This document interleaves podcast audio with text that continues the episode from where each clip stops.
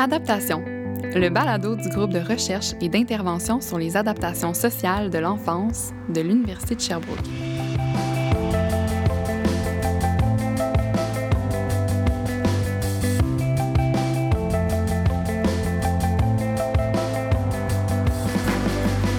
Le mois d'avril est le mois de l'autisme au Québec.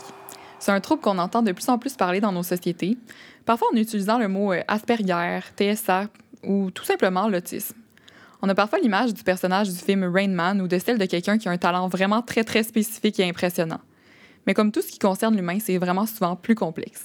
C'est pour en apprendre plus sur ce sujet qu'on va en parler aujourd'hui avec Malena Argumedes, une chercheuse régulière au GRIS qui s'intéresse à ce sujet-là depuis plusieurs années. Donc bonjour Malena, merci d'être là. Bonjour, ça me fait plaisir. Oui, c'est un sujet vraiment euh, actuel aussi euh, qu'on va parler aujourd'hui, euh, qui concerne beaucoup de familles et de personnes au Québec. De plus en plus, oui. Partout au monde, mais ici au Québec. On entend beaucoup parler hein, récemment. Oui, vraiment. je te dirais que dans les dix dernières années, il y a un gros boom, là. Ouais. Autant dans les médias que dans la vie des gens aussi. on connaît pas mal tous quelqu'un qui a un diagnostic oui, de, de près ou de loin, on a une petite idée, je pense, vague de qu'est-ce que ça peut être. D'ailleurs, ça serait ma première question. Est-ce que tu peux nous expliquer un peu brièvement c'est quoi l'autisme, juste pour qu'on parte sur des, des bases égales? Sans nécessairement me parler de tous les critères diagnostiques, juste globalement, à, quoi ça ressemble une personne avec un trouble du spectre de l'autisme? Absolument. Donc, euh, on a vraiment deux domaines principaux qui sont euh, affectés quand on a un diagnostic de trouble du spectre de l'autisme. On a premièrement euh, des difficultés ou des déficits au niveau des interactions sociales et de la communication. Puis c'est vraiment deux, deux aspects qui vont ensemble. Hein. On peut pas communiquer si on n'est pas ben en interaction sociale. Puis dès qu'on est en interaction sociale, on communique. On a besoin de communiquer. Donc, c'est ça va de pair. Donc, par exemple, ce sont des enfants ou des personnes qui euh, vont avoir euh, un peu moins de, de qui vont être moins portés à aller vers les autres, à avoir des interactions avec les autres. On pense souvent que c'est par manque d'intérêt, mais euh, on, on, sait maintenant que même au niveau de leur perception, c'est quelque chose qui attire moins leur attention. Au niveau plus neurologique. exactement. Donc, euh, ils, ils, comprennent moins les signes sociaux, les règles sociales que nous, on prend pour acquis souvent. Euh, par exemple, les gestes de, de le, pouce en l'air ou euh, des trucs comme ça, c'est très abstrait. Il, il, va falloir qu'on leur enseigne souvent. À quoi, qu'est-ce que ça veut dire précisément, socialement? Tu sais, un pouce en l'air, un, un salut euh, de la main, par exemple. Exactement. Donc, les conventions, des fois, que, qui sont culturelles ou qui sont habituellement les conventions sociales mm-hmm. qu'on a. Les codes. Oui, les codes euh, qu'on apprend souvent euh, en grandissant, mais pour euh, les personnes qui ont un TSA, ça devient plus difficile à, à, à, capter naturellement. J'ai comme l'impression que nous, on, ben nous, je parle de, des personnes plus neurotypiques, c'est comme si on, sans s'en rendre compte, on a intériorisé ces apprentissages-là sans même y réfléchir, sans même consciemment me dire un bye-bye, ça veut dire ça dans telle situation sociale versus euh, est-ce que c'est un bonjour ou c'est un, au revoir, par exemple? Exactement, mais c'est qu'en fait, nous, on apprend beaucoup par euh, observation, puis on essaye. Puis ensuite, ben, notre comportement est renforcé. Donc, on donne, euh, on fait un, salut de la main. Euh, puis on est sensible à toutes ces étapes-là. Mm-hmm. Tandis que la personne qui a un TSA peut se faire faire la même chose, c'est-à-dire faire un salut de la main. Mais elle va peut-être pas le percevoir. Puis si elle le perçoit, mais elle aura peut-être pas le, le réflexe ou l'automatisme qu'on a de, de, refaire le geste. Ah. Puis si elle le refait pas, mais elle n'aura pas de, de, renforcement. renforcement. Donc, elle le refera pas parce qu'on continue des comportements qui ont été renforcés. Donc, c'est comme une, un cercle, qui, une, roue qui tourne Tout à toujours. Fait. Ah, mais je comprends très bien. Donc, euh, ça, c'est pour l'aspect euh, interaction sociale. Puis, l'autre aspect, c'est que les personnes qui ont un, un diagnostic de trouble du spectre de l'autisme vont avoir une présence d'intérêt restreint ou et de comportements répétitifs. Donc, euh, on pourrait avoir quelqu'un qui est extrêmement intéressé par la Deuxième Guerre mondiale. Euh, puis là, ça peut être un enfant de 8 ans là, qui connaît la Deuxième Guerre mondiale dans tous les détails et qui va en parler, en parler, en parler parce que, bon, il est, spécialiste, c'est ça qui l'intéresse, c'est ça qui est le fun. Ouais. Donc, euh, ça va un peu de pair aussi avec les conventions sociales. Hein? On, avec les conventions sociales, on est capable de voir qu'une personne en face de nous est désintéressée, par exemple, d'un sujet. Euh, donc, on va arrêter de parler du sujet. Oui, on va capter les signes visuels euh, que les, dans le visage. On va capter que la personne ne regarde pas. Exact. Exactement. Mais la personne qui a un TSA peut ne pas capter, ces capter euh, ça, puis peut juste continuer sur le sujet qui l'intéresse parce qu'elle, ça l'intéresse, puis elle connaît beaucoup de choses là-dessus. puis quand on parle des comportements répétitifs, ben, c'est par exemple quand on voit des enfants qui font du flapping avec leurs mains, donc qui font aller les mains, ou euh, des personnes qui vont mettre, par exemple, des, des, des lumières devant leurs yeux. Euh, Une stimulation sensorielle. Oui. Stimulation euh, vocale, donc la répétition des fois de, de chansons, de phrases, ou même plus, plus, plus global, là, les enfants qui vont se balancer ou les personnes qui vont se balancer, du body rocking qu'on appelle. Donc, tout ça peut être mis sous le chapeau des comportements répétitifs. Donc, tous ces, ces deux domaines-là, là, autant la communication sociale, l'interaction, les intérêts restreints, sont, peuvent être présents dans différents niveaux chez les enfants, chez les personnes qui ont un TSA. Euh, mais c'est vraiment des caractéristiques qui sont généralisées à tous, qui entraînent plus ou moins de difficultés selon le niveau de, de, sévérité. OK. Oui, c'est ça. Fait qu'en fait, c'est vraiment des gens qui interagissent avec leur environnement euh, d'une manière qui est différente ou ils ont une relation différente avec le monde social dans lequel nous, on, on, navigue. Exactement. C'est comme si euh, on n'avait pas la même paire de lunettes. On n'avait pas reçu la même paire de lunettes euh, à la naissance. Mm. Euh, puis, tu sais, si, si, je donne vraiment, je fais une métaphore, là, si on te met des lunettes vertes dans le visage, puis tu as toujours vu en vert, mais c'est ça ta réalité, puis il n'y en a pas de problème pour toi. Mais c'est un peu ça, je pense. Mais au même titre que je pense que nous, ça peut être difficile de s'imaginer avoir un TSA quand on n'en a pas un. Et vice-versa, j'imagine que c'est comme un, un, monde qui, est parallèle, qu'on on a de la misère à se croiser, on a de la misère à se visualiser vraiment ce serait quoi la réalité. Puis ce qui est le fun, c'est que de plus en plus, il y a des gens qui en parlent de la réalité. Oui, vraiment. Ça vient rejoindre un peu ce qu'on disait tantôt, là, que, que, on en connaît plus, on, a, on a plus de gens autour de nous, mais il y a aussi beaucoup plus de gens qui s'ouvrent, qui nous parlent de leur, de leur expérience avec un, un, diagnostic de TSA. D'ailleurs, euh, une question qu'on peut souvent se poser quand on ne connaît pas beaucoup le sujet, c'est ben, comment on parle des personnes avec un trouble du spectre de l'autisme? Est-ce qu'on dit euh, euh, une personne avec un TSA? Est-ce qu'on dit un autiste? Est-ce qu'on dit un Asperger? Peu importe. Comment on peut désigner ces personnes-là avec respect pour qu'ils se sentent bien justement quand on parle d'eux? Personnellement, je fais toujours la distinction entre la personne et le diagnostic qu'elle a. La personne n'est pas son diagnostic. Donc, moi, j'aime bien, euh, même dans, dans, mes cours, là, je mentionne toujours, euh, la personne a un diagnostic de TSA, vit avec un diagnostic de TSA, mais de dire l'autiste, mm-hmm. moi, ça, ça vient heurter. C'est comme si on réduit la personne à, à son, diagnostic. Exactement. Euh, mais en même temps, j'ai le goût de te dire, mais la meilleure façon de procéder serait, selon moi, de demander à la personne comment elle, a veut être appelée. Exact. Qu'est-ce que, est-ce que ça te définit comme personne, toi, ou pas? Est-ce que, est-ce que pour toi, ben, c'est, dans le fond, ton diagnostic, c'est, c'est tellement important pour toi que tu veux qu'on le mentionne, mm-hmm. tu veux qu'on, qu'on dise, ben toi, tu es une personne autiste, ou toi, euh, euh, puis je pense que c'est la meilleure façon, tu sais, de, de, de, de l'aborder. Oui, euh, là, moi, j'ai appris ça à l'école. Tu sais, comme tu peux, oui, c'est ça. Tu peux le mettre sur notre dos de professeur, c'est correct. Je vais faire ça. Est-ce que toi, tu te sens à l'aise quand je le mentionne comme ça ou tu as une mm-hmm. autre façon?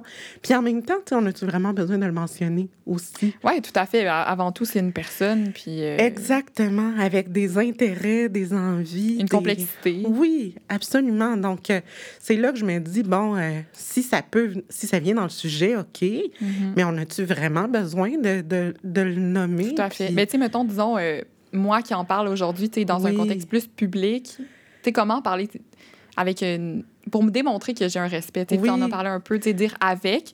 Je sais que moi, des fois, quelque chose qui me tique, c'est quand les gens disent atteint de. Ouais. Que atteint, Mais comme une connotation négative. À une maladie. Ouais. Comme si on avait attrapé un virus ou là, on est dans l'ère des virus en plus. Oui. Mais atteint de, c'est comme si ça implique qu'il y a une souffrance. Ouais. Ou qu'il y, y, a vraiment une difficulté associée. Mm-hmm. C'est vrai qu'il y en a une, mais c'est vrai que. Euh, on peut, avec les, les moyens qu'on a à notre portée, euh, aller dépasser ces, ces défis-là, puis euh, bien s'actualiser dans la vraie vie. Donc, c'est comme si d'emblée, on disait que s'il y a un problème avec le fait d'avoir le diagnostic. Ou que c'est forcément négatif. Exactement. Donc, c'est pour ça que moi, je préfère euh, mentionner, là, la personne a un diagnostic de. Puis là, on fait vraiment la distinction entre quelque chose qui est défini par un, un livre puis des chercheurs et un être humain mm-hmm. avec ses caractéristiques. Ah, j'aime ça, ta réponse sais, toi, j'aimerais que tu nous parles un peu de ton histoire. Qu'est-ce qui t'a amené à t'intéresser à ces personnes-là? Euh, qu'est-ce qui fait qu'un jour, euh, tu as peut-être rencontré quelqu'un? Explique-nous un peu euh, ton histoire avec tout ça? Donc, ça s'est un peu passé comme ça, une rencontre pas nécessairement consciente, planifiée. Mm-hmm. J'ai rencontré la, ma, mon, ma première personne avec un TSA quand j'étais en stage au bac en psychoéducation, stage de troisième année, où j'étais dans une école spécialisée euh, euh, primaire, euh, secondaire, et je côtoyais des enfants qui avaient soit une déficience intellectuelle, déficience physique, mais aussi un trouble du spectre de l'autisme. Et dans un de mes projets où je devais accompagner un jeune en individuel, j'ai côtoyé un jeune homme qui mm-hmm. était très intelligent et qui avait des, des, façons de communiquer un peu particulières. Donc, euh, par exemple, euh, il y avait vraiment une fixation sur les personnages de Disney. Puis pour lui, les chiffres équivalaient à des personnages de Disney. Ah, il y avait comme fait des associations. Exactement. Donc, moi, je voyais que, bon, il répétait tout le temps dans le même ordre, un même, une même série de personnages. Puis à un moment donné, ben, je, je l'ai vu qui comptait des, des, des, euh, des bonhommes ou quelque chose comme ça. Puis il utilisait les mêmes personnages. Ah. Puis ce jour-là, c'est comme si j'avais euh, j'avais gagné euh, à la loterie au jackpot parce que je me disais, mon Dieu, je viens de déchiffrer son, son, oui, son langage, c'est ça. exactement. Puis tu sais, c'est un jeune homme qui qui pouvait parler, avoir une conversation très simple. OK très, euh, il y avait des bonnes habiletés euh, au niveau de la vie quotidienne. Euh, un beau garçon aussi, ah. attachant. Fait que tu as eu un coup de cœur pour cette rencontre-là. Vraiment. Avec Puis surtout, j'ai été fascinée par le potentiel mm. que si on s'arrêtait à juste regarder ce jeune homme-là dans, mm-hmm. dans son quotidien. Sans vouloir comprendre son code, par exemple. Oui, mais on pourrait se dire, ah, il, y a, il y a quand même, il présente un bon profil, mais il y a quand même beaucoup de difficultés. Mm-hmm. Mais c'était vraiment pour moi l'occasion de de, de le connaître et d'apprendre vraiment c'était quoi mm-hmm. son mode de fonctionnement, sa façon de voir le monde. Puis bon, on l'a dit tantôt, t'en rencontres un, t'en rencontres mille, c'était mille personnes différentes aussi. Ça. Puis ça, ça m'a vraiment motivé aussi euh, à, à, continuer dans cette, dans cette optique-là, ce qui fait, ce qui fait qu'à la maîtrise, ben, je me suis euh, euh, retrouvée à faire mon, mon stage en centre de réadaptation en TSA et en DI. Et là, j'ai plus touché à la sphère des troubles de comportement qui sont souvent associés au TSA. Et puis là, mhm. bon... Euh, ça a juste roulé après. Ça a déboulé. Je voulais même pas faire un doctorat. Finalement, j'en ai fait un vraiment en TSA. Donc, c'est ça. Ça, a vraiment été... Euh, c'est comme si j'avais ouvert une Une porte. que tu n'avais peut-être pas euh, l'intention de que tu pensais même pas ouvrir. C'est fou des fois la vie. Euh, fascinante. Parce que ça peut nous amener des fois juste par une petite rencontre où on pensait pas qu'on allait autant aimer une clientèle. Moi aussi, ça m'est déjà arrivé de, de me dire ah cette clientèle-là, je pense que je peut-être je vais peut-être pas nécessairement être à l'aise. Finalement, mon Dieu, j'ai beaucoup aimé mon expérience. Faut se laisser, euh, faut se laisser. Découvrir. Oui, ouais, vraiment tu sais, il y a quand même certaines personnes aussi dans les médias euh, traditionnels, euh, comme Louis T, euh, ou sur les, même les réseaux sociaux. Moi, je vois beaucoup de personnes qui affirment leur diagnostic, qui, parlent de leur réalité avec un, avec un trouble du spectre de l'autisme. puis on sent vraiment aussi que la société, tu sais, elle change, elle accepte de plus en plus les personnes différentes, tu sais, de la norme. Mais il y a quand même beaucoup de fausses idées, tu sais. Je pense que tu en es très, très consciente. des préjugés, même de la pseudo-science. on a envie de te, poser une question assez directe. Est-ce que toi, euh, Attends, est-ce que les vaccins causent l'autisme? tu vas dans le plus gros des gros des... Ah oui, on commence par la plus grosse question. Oui, en fait, euh, non. La réponse, c'est non, absolument pas. Euh, et ça, c'est un, un, une idée préconçue, un mythe. Mm-hmm. que, qui suit depuis des années, qui perdure malgré les explications, malgré le fait qu'il y a eu une rétractation là, de, des chercheurs qui, ont, qui avaient fait cette découverte-là. Entre guillemets, la découverte. Oui, oui mais quand c'est sorti dans les années 90, c'était énorme. Là. Ouais.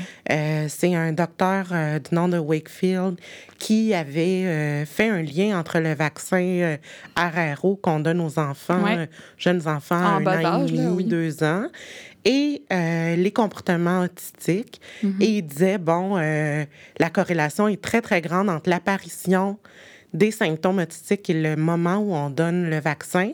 Alors, c'est relié. C'est la cause. Voilà. En plus, bon, ça a été publié dans, dans The Lancet, qui est une, une revue extrêmement... Euh, reconnue? reconnue, très sérieuse. Donc, quand les gens ont vu ça, ils se sont dit, ben ça ne peut pas être faux. Ah, voilà. C'est vrai mm. et c'est inquiétant. Et là, bon, il y a eu d'autres études après et, même euh, euh, des, affirmations euh, sur l'intégrité professionnelle de, de, de ce docteur-là, de l'équipe aussi. On s'est rendu compte que, bon, lui, il faisait la promotion d'un médicament qui venait contrer les ah, effets Il y avait peut-être certains intérêts. Ou... Exactement. finalement, les résultats étaient faussés. Mm. C'est des enfants qui n'avaient pas nécessairement de diagnostic ou qui avait un autre diagnostic qui pouvait se confondre. Donc, les données étaient vraiment, vraiment... Euh, euh c'est pas, ça se tenait au niveau scientifique, ça se tenait pas. Non. Euh, et ça a été, euh, ça a été démenti. Mais c'est fou parce que c'est vraiment une idée qui résonne encore beaucoup dans, dans la société. Puis c'est ça aussi que j'avais envie de parler avec toi. C'est le, le, trouble du spectre de l'autisme. On dirait que c'est quelque chose qu'on parle quand même récemment. Je dirais depuis 10 ans, 15 ans. Tu sais, c'est pas quelque chose que, qu'on, qu'on a des archives, mettons, des années 60, 70, comme d'autres problématiques comme euh, la dépression, l'anxiété qu'on entend beaucoup parler. Fait je trouve qu'il y a un peu. Euh, autant c'est quelque chose qu'on parle dans les médias, qu'on s'intéresse à cette question-là, autant il y a beaucoup de désinformation sur le plancher des vaches, là, oui. dans la, pratique. En fait, quand, quand on étudie là-dedans ou on travaille là-dedans, on voit que c'est un trouble qui est quand même présent depuis plusieurs années. Mm-hmm. Pas, euh, je dirais pas 500 euh, ans, mais on est capable de remonter au début des années 1900, euh, même un petit peu avant, là, dans des récits.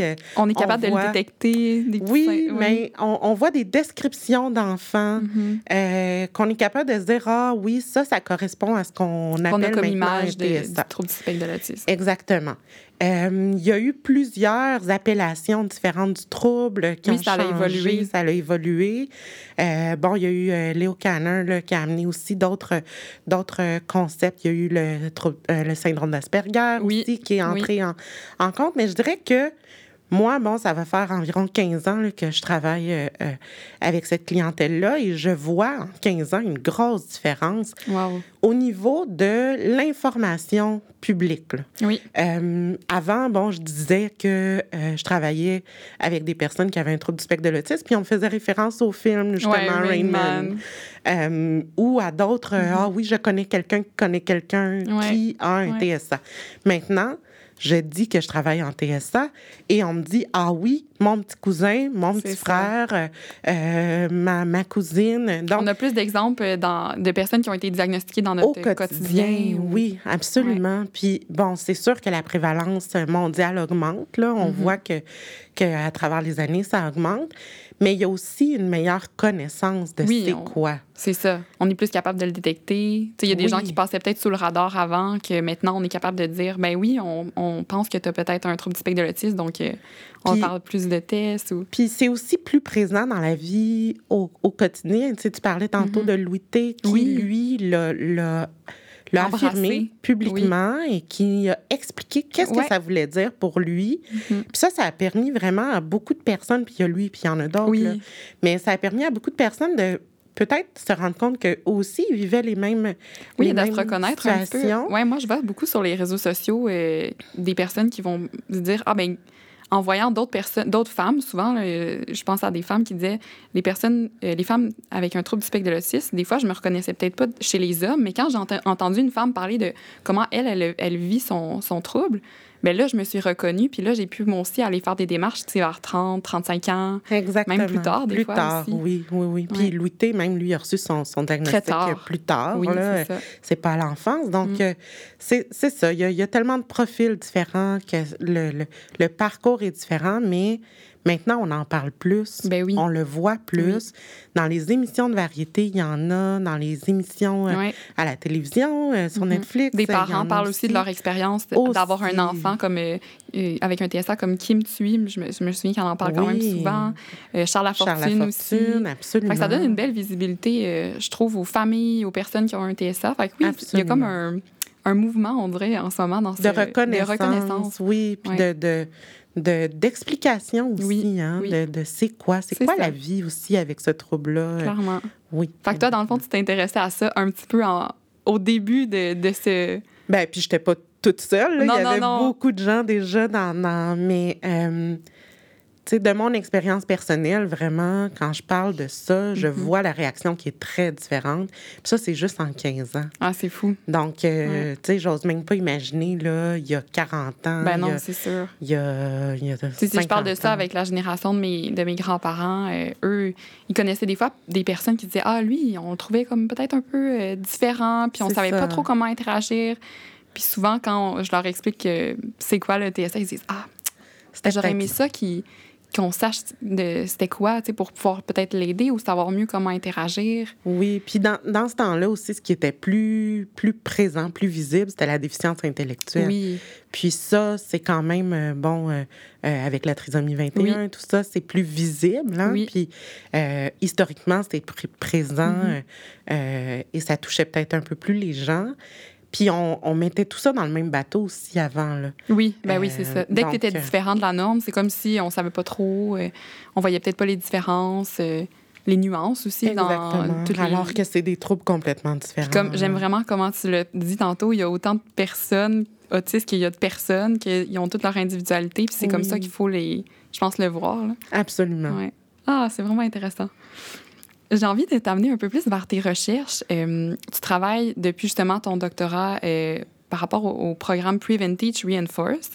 Euh, J'ai envie que tu nous en parles un petit peu plus de ce que c'est, de ce que toi, tu as élaboré à travers ça. Je te laisse aller comme tu veux. Parfait. Donc, oui, c'est au niveau de, de, de mes études doctorales, je me suis intéressée au programme Prevent Teach Reinforce, qui est un programme en soutien au comportement positif qui vise à diminuer les comportements problématiques euh, des enfants qui ont un TSA.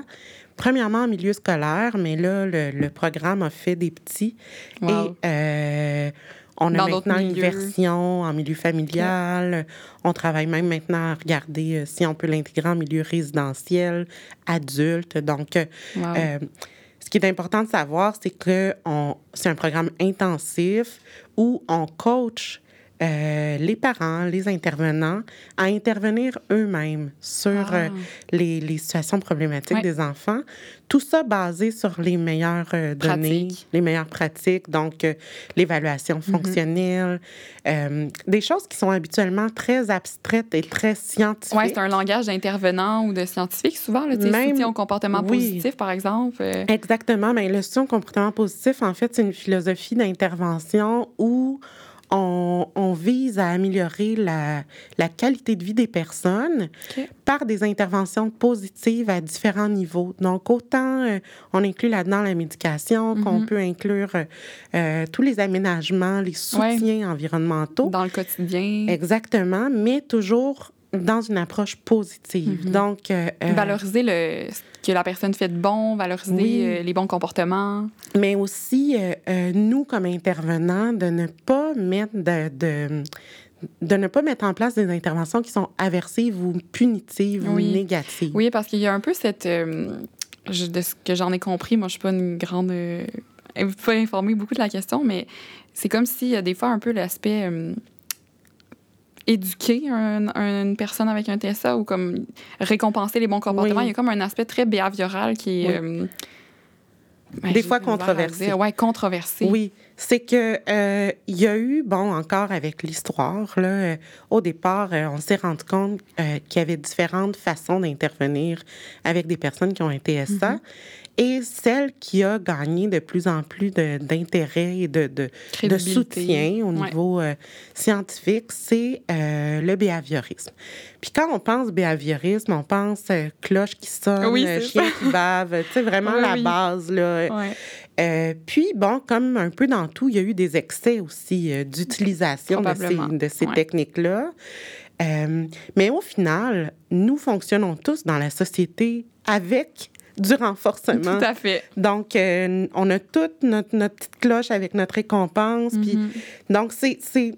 Maintenant, on arrive à démystifier un peu plus et à mm-hmm. comprendre pourquoi c'est important d'utiliser ces méthodes-là, mais dans un dans une perspective beaucoup plus humaine. Oui, c'est ce que je m'en allais dire, dans, rendre compte un peu de l'humanisme de la personne derrière nous, que c'est pas juste pour l'éduquer ou on veut améliorer son comportement, puis on, on se demande pas pourquoi ce comportement-là c'est quoi le besoin derrière, par exemple? Exactement. Donc, quand on pense aux, aux meilleures pratiques, là, vraiment, pour diminuer les comportements problématiques, il faut qu'on connaisse c'est quoi la fonction, le ben besoin derrière, et qu'on réponde à ce besoin-là d'une façon socialement acceptable, justement.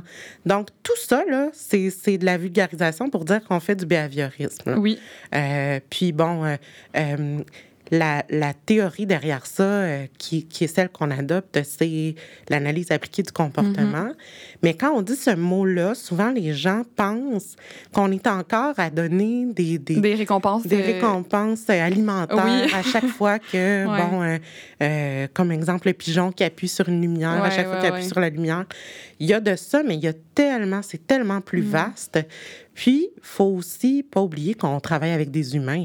Ben Donc, euh, on est loin de, on est loin de ça. Puis, il y a encore des idées préconçues, malheureusement, derrière ça. Clairement.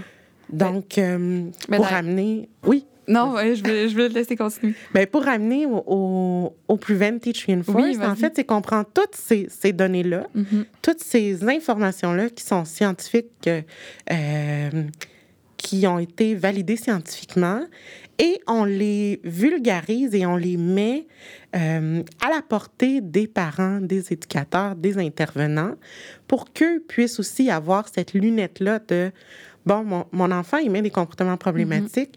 Le comportement problématique n'est pas mon enfant, c'est sa façon d'exprimer un besoin. De demander quelque chose, par exemple. Donc, qu'est-ce que je peux lui enseigner pour qu'il continue à, s'exprimer, mais de façon socialement acceptable. acceptable. Mais ce que je trouve bien, c'est vraiment que c'est comme si là, euh, on veut que les connaissances descendent vraiment avec les personnes qui vont interagir au quotidien avec la personne. On on veut pas juste que ça reste en haut euh, dans nos écrits scientifiques ou euh, on a vraiment envie de transmettre les connaissances. Absolument. Puis ce qui est important aussi là-dedans, c'est que quand tu embarques dans, dans, une vie où ton enfant a un diagnostic, tu passes ton temps à euh, voir des médecins, des spécialistes, des neurologues, des psychologues. Puis, c'est comme si tu pourrais quasiment devenir comme un, étranger dans ta propre situation. Là. Tu reçois plein d'informations, puis après ça, on te laisse avec cette information-là dans ton quotidien. Mm-hmm. Mais au quotidien, tu as besoin d'avoir de, l'aide, ben tu as besoin d'avoir des outils concrets. Puis moi, comme spécialiste, même si j'y vais, même si je vais à la maison deux heures par jour, euh, ou deux heures par semaine, ou même des fois deux heures par, mois, euh, ben, tout le reste du temps, le parent est avec l'enfant. Ben oui. Et si je ne l'ai pas outillé, mm-hmm ben, il va se ramasser avec les mêmes difficultés mhm. jour après jour. Puis c'est des difficultés, mais c'est aussi d'être mis face à l'échec ben à chaque fois. Je trouve que c'est une approche qui est très empowering pour les parents, et euh, pour les éducateurs. Absolument. Puis c'est ce qui, c'est ce qui me motive beaucoup dans, dans ce que je fais. Euh, oui, on fait de la recherche, on fait de l'évaluation de programmes, mais en même temps, on sème des graines de, fierté, ben de, de, pouvoir d'agir chez mm-hmm. ces personnes-là mm-hmm. qui voient que leur changement de comportement a une incidence sur celle de leur enfant. Puis le bien-être de leur enfant que eux veulent plus que tout. Exactement. Qualité de vie, autant de l'enfant que de la famille. Donc, euh, donc, moi, quand j'évalue ce programme-là, bon, je l'ai fait dans ma thèse doctorale pour euh, euh, les parents en milieu euh, familial. Maintenant, je le fais pour des enseignants et des éducateurs en milieu scolaire spécialisé. Avec d'autres collègues, on le fait, on l'évalue aussi au CRDI en service précoce pour les enfants en bas de 6 ans. C'est vraiment en expansion là, de, ben, C'est qu'en fait, comme c'est une, une, recette gagnante qui est basée sur les meilleures pratiques, on est capable de l'adapter aux différents milieux et de proposer. de chaque organisation. Exactement. Puis, on s'attarde à regarder si le programme est efficace, mais on regarde aussi qu'est-ce que ça fait au niveau du bien-être des gens, ben au niveau du bien-être des, des, enseignants, euh, la santé psychologique de ces personnes-là, les parents, au niveau du stress parental. Puis on se mhm. rend compte que même si le programme n'a pas d'objectif précis là-dessus, ça, ça, a, un impact, absolument. Ben, J'en suis convaincue. dès qu'on donne des, des, outils aux gens et euh, qui, peuvent, peuvent les utiliser, ben, c'est sûr qu'à un moment ils sont capables d'avoir euh, plus confiance en eux comme parents. C'est vraiment intéressant. Je comprends pourquoi tu es motivé euh, par ces projets-là. Puis, si on revient un peu, quand, tantôt, on parlait aussi encore des préjugés. On, on a souvent l'idée que les personnes autistes ne euh, ressentent pas nécessairement les émotions ou qui n'ont pas besoin de les exprimer. Tantôt, tu disais aussi qu'ils ont moins d'intérêt au niveau social. Puis pourtant, c'est drôle parce qu'il y a une émission sur Netflix qui s'appelle euh, Love on the Spectrum, qui est d'ailleurs vraiment excellente, euh, qui trace la vie des jeunes adultes avec un trouble du spectre de l'autisme qui cherchent l'amour. Des fois, il y en a même qui l'ont trouvé. Il y a des belles histoires d'amour. C'est absolument adorable. Puis ce qui est vraiment euh, spécial de cette série-là, c'est qu'on peut voir justement tous les apprentissages qu'ils font avant d'aller, mettons, en date comme là, il faut que tu regardes dans les yeux, que tu parles d'un intérêt que tu as, puis voir si vous avez le même intérêt. Fait que, tu sais, ils, apprennent vraiment textuellement presque comment passer une date. Euh, puis ce qui est beau de voir, c'est que autant ils ont de la difficulté à entrer en relation avec les autres, autant on voit que c'est un besoin qui est comme fondamental de connecter, soit en amitié, soit en amour. Fait que moi, ça m'a changé ma perception de, de, de leurs besoins de, de relationnels. Donc, est-ce que, je sais pas si tu as déjà euh, exploré ça ou tu as des idées euh, là-dessus? Euh, tu ont-tu vraiment un besoin d'amitié? Ont-ils un besoin d'amour comme des personnes neurotypiques? Est-ce que. Absolument. C'est des êtres humains. Puis l'être mm-hmm. humain, c'est un, être social. En ce moment, on, s'en rend encore plus compte que d'habitude avec toutes les contraintes dues à la COVID où on est en, en isolement social ben forcé. Et on se rend compte qu'on en a besoin de beaucoup. Donc, d'assumer que les personnes qui ont un TSA ne veulent pas mm-hmm. avoir de relations sociales, c'est très faux. Euh, puis, je trouve ça excellent qu'on voit justement des exemples comme ça de, de gens qui, en plus, font des efforts considérables pour apprendre.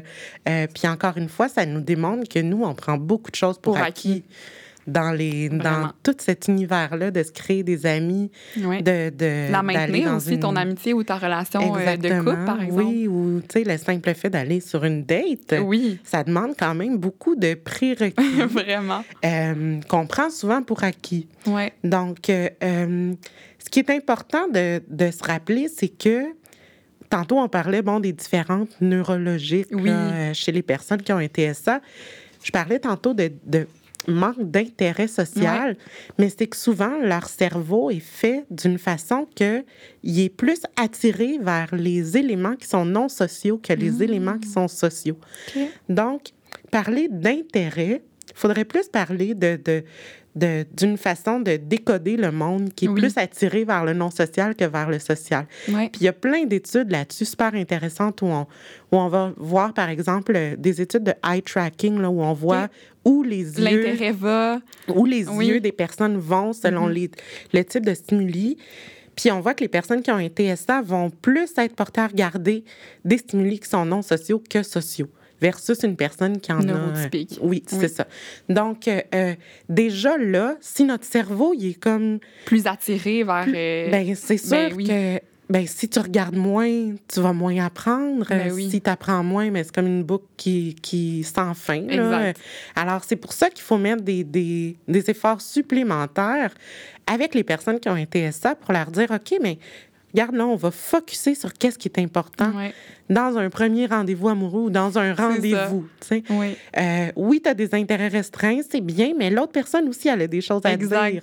Donc, il euh, va falloir que, tu prennes... Oui, tu prenais ses nouvelles. Euh, il y a des signes de désintérêt aussi, des fois, que c'est très subtil. Hein? Ben une personne regarde souvent son téléphone au lieu de te regarder. Peut-être que la personne qui a été ça est moins capable de décoder, de décoder ça. Donc, mm-hmm. on va lui enseigner. Mais c'est ça, toutes les petites particularités que nous, on prend plus pour acquis. J'ai l'impression que je ça beaucoup depuis tantôt. mais, non. Il faut toutes les enseigner euh, à différents degrés selon les différentes difficultés de la personne. Mais ça ne veut pas dire qu'ils n'ont pas d'intérêt social. Ou même d'un besoin de répondre à, ces relations-là. Oui, puis ça, c'est... Il y a, y a vraiment un pan de recherche qui est fait là-dessus. Là. Moi, je me, je me, je ne m'attarde pas à ça, mais c'est super intéressant de voir que au début, il y avait beaucoup de confusion entre l'attachement relationnel mm-hmm. et le trouble du spectre de l'autisme. Avec les mères. Avec les mères, oui, c'est parce que les mères sont pas assez chaleureuses ou, euh, c'est des enfants qui ne veulent pas de contact. Des fois, c'est qu'ils n'aiment pas le type de contact qu'on va leur donner, mais ils vont apprécier d'autres types. De contact. oui. Donc, tu sais, une, petite tape dans le dos d'un inconnu ou d'un camarade de classe, c'est peut-être pas apprécié. Mais le câlin de maman, oui. Donc, il faut, faut, euh, faut aussi être euh, ouvert à ça mm. et euh, disponible à comprendre dans quelle modalité la personne veut ou veut pas entrer en contact. Mm-hmm. Puis des fois, mais ben, c'est ça. Mais ça veut pas dire que c'est pas là. Mais moi, ce que j'aime de, de, cette vision-là, c'est que ça les humanise. Oui. Parce qu'on dirait qu'il y a des fois, on, c'est comme si on pensait que c'était des robots, tu sais. Ah oui, mais ah non. on est, mais au très loin de ça. Mais puis, oui. Puis c'est ce qui explique aussi euh, que beaucoup de personnes vivent des difficultés au niveau de, de la santé mentale, hein, au niveau de la dépression, au niveau euh, euh, de l'anxiété. Ils s'en rendent compte qu'ils sont différents. Là. C'est pas, ils sont pas clouless. Non, ils voient que les autres gens les Ils peuvent souffrir de ne pas être capables de, de, mener justement ces relations-là. Oui, absolument. Puis c'est ils voient notre regard, qui les trouve différents. Euh, puis là, bon, en plus, ils se sentent peut-être démunis. Hein? Ils ont pas les. Ils aimeraient bien entrer en relation, mais, ils n'ont pas, les, moyens. moyens. Alors, nous, comme intervenants, comme psychoéducateurs, comme éducateurs spécialisés, mais on est là pour ça, pour les outiller, pour leur donner les moyens mm-hmm. de. Euh, toujours dans le respect de ce qu'ils veulent aussi. Ben oui, tout à fait. Euh, il y en a pour qui peut-être que c'est pas un intérêt, mais euh, il y, a une série aussi de, de, de, courts extraits là,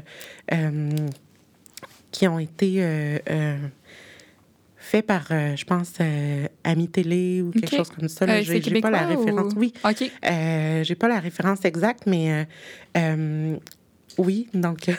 on nous confirme que oui. bien ça.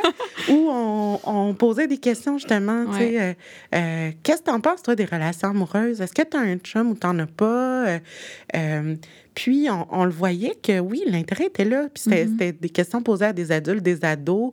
Puis c'était des réponses très, très humaines. Oui. Ben oui, ça me tente, mais j'ai rencontré personne encore. Ou, euh, ah, j'ai déjà eu une relation, ça s'est mal passé, maintenant je fais plus attention. Donc, euh, c'est vraiment un, un, mythe et une mauvaise conception mm-hmm. de la problématique de, du TSA que de penser qu'ils ne sont pas. Euh, ils sont pas réceptifs ou ils en veulent pas de relations, autant d'amitié que de relations amoureuses. Ah, c'est vraiment intéressant justement, si on passe plus euh, vers l'intervention, la psychoéducation ensemble, euh, est-ce que tu peux nous parler un peu des ressources qui sont disponibles, justement, s'il y a des parents euh, qui ont un enfant qui ont un TSA qui nous écoutent, ou nous-mêmes, si on a un TSA puis qu'on vit une certaine forme de détresse, ce serait quoi les ressources auxquelles on peut avoir accès? C'est sûr qu'ici au Québec, la première porte d'entrée vers les ressources euh, en santé, c'est notre médecin de famille ou le CLSC. Donc, euh, j'hésiterais pas là, à les consulter. À les vérifier, par exemple, des fois, si on a des interrogations. Oui, absolument. Puis, il y a beaucoup, beaucoup de parents. Bon, le, fait d'être parent vient avec un, un, million de questions. Oui. Mais on se pose souvent des questions par rapport au développement de son enfant. Mm-hmm. Euh, il y a, y a, bien sûr les médecins, mais il y a aussi beaucoup d'associations euh, ici au Québec, euh, d'organismes aussi. Euh, en Estrie, Autisme Estrie, Autisme Montréal, à Montréal. Il y a des associations aussi plus spécialisées.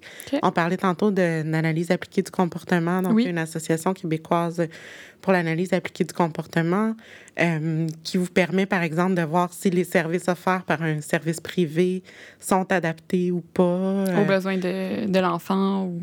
Exactement. Donc, euh, c'est des services qui coûtent extrêmement cher. Ça, c'est dommage euh, euh, si les parents s'investissent dans quelque chose qui n'est pas scientifiquement, scientifiquement validé. Donc, c'est une association qui permet de, de regarder ça.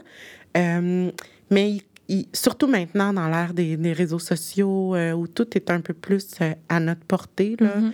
euh, c'est important de ne pas rester isolé avec Non, il y a beaucoup de communautés, je pense, qui Oui, absolument. Puis il y, a, aussi une grande communauté qui qui essaye justement de dire, mais ben, on est différent, mais c'est pas un problème d'être non, différent.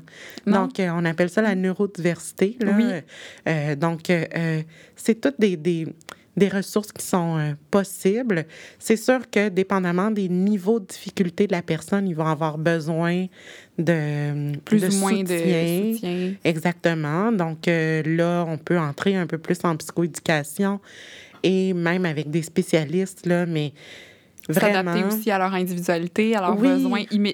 En ce moment, euh, les besoins d'un enfant ne seront pas les mêmes qu'un jeune adulte. Exactement. Selon son niveau de fonctionnalité aussi. Puis il ne faut pas se fermer non plus à à des difficultés qui sont nécessairement juste apparentes devant nous, comme exemple les difficultés sociales ou, ou, les intérêts restreints.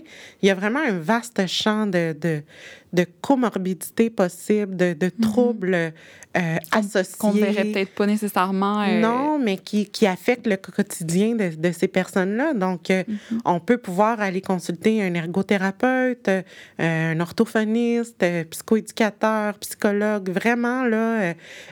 puis, tu sais, j'en parlais tantôt des, des, parents qui, quand ils, ils apprennent que l'enfant est diagnostic, c'est des rencontres et des rencontres et des rencontres avec des spécialistes parce que, justement, plein de, de, de, sphères dans la vie qui sont affectées. Euh, on mm-hmm. peut aller voir un nutritionniste.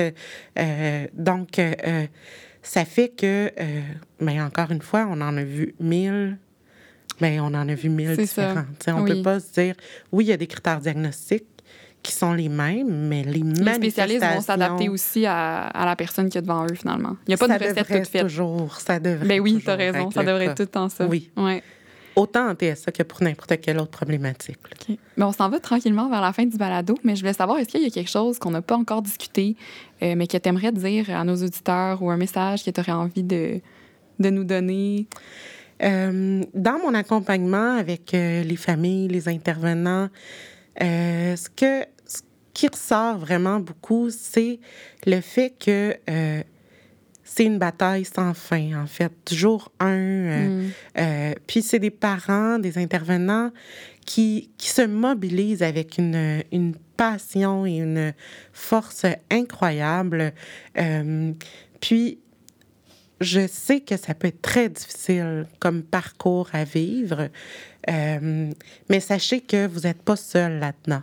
Il y a des ressources, il y a euh, des équipes de recherche comme la mienne. C'est ce que je m'en allais dire. Il y a tellement de scientifiques qui pensent au bien-être de ces personnes-là. Mais des fois, on pense que les chercheurs sont, sont, dans leur monde. Dans leur monde puis, mais on est beaucoup là, ici au Québec, mais ailleurs aussi, à, à essayer justement de, de, de, changer les pratiques, à essayer ben d'amener des changements concrets dans la vie de ces personnes-là autant les personnes qui ont été ça que leur famille, que leur entourage, hein, parce que ça touche vraiment tout le monde. Ben oui.